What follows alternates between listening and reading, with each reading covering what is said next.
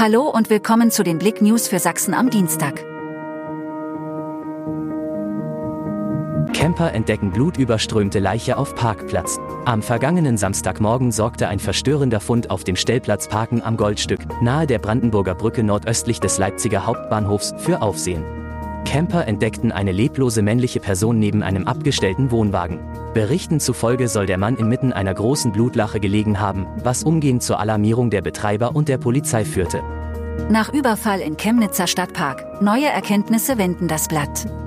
Am Nachmittag des 15. August wurde ein 29-jähriger Deutscher in einer Parkanlage an der Helbersdorfer Straße enorm verletzt. Der zunächst wahrscheinliche Verdacht für eine politisch motivierte Straftat hat sich für die Soko Linux im Landeskriminalamt Sachsen zum gegenwärtigen Zeitpunkt nicht bestätigt.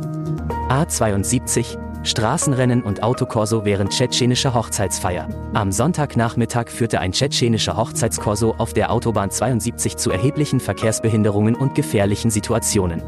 Mehrere hochmotorisierte Fahrzeuge begaben sich im Rahmen des Korsos von der Anschlussstelle Chemnitz Süd in Richtung Hof auf die Autobahn. Doch anstatt die Feierlichkeiten in angemessener Weise zu zelebrieren, gerieten einige Fahrer außer Kontrolle.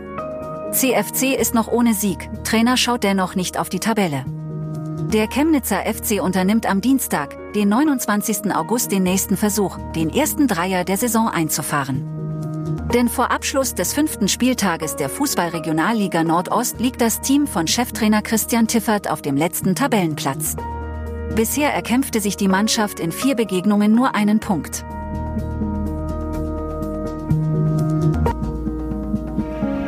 Danke fürs Zuhören. Mehr Themen auf blick.de